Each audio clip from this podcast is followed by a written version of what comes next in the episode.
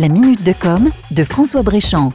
YouTube va-t-il disparaître? Si cette question se pose, en tout cas pour les régions et les pays de l'Union européenne, c'est à cause de l'article 13. L'article 13 est une directive actuellement en discussion à Bruxelles qui vise à modifier la régulation des droits d'auteur sur les grandes plateformes de diffusion de contenu comme YouTube, Dailymotion ou Vimeo.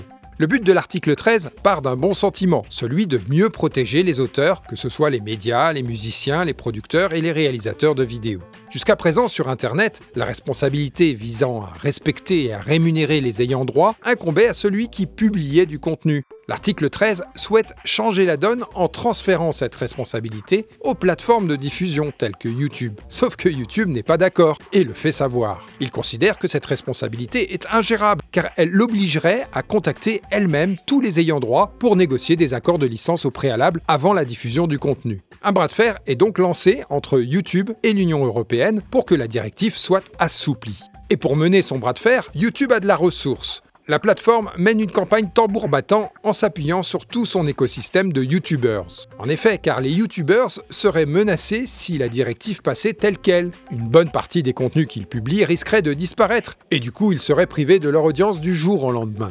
Autre levier de pression utilisé par YouTube, la menace d'arrêter purement et simplement la plateforme dans les pays de l'Union européenne. Une pétition a été lancée auprès des internautes. Mais la motivation de l'article 13, ne l'oublions pas, c'est de mieux protéger les auteurs. Nul doute qu'un terrain d'entente qui puisse convenir à tous puisse être trouvé à l'avenir.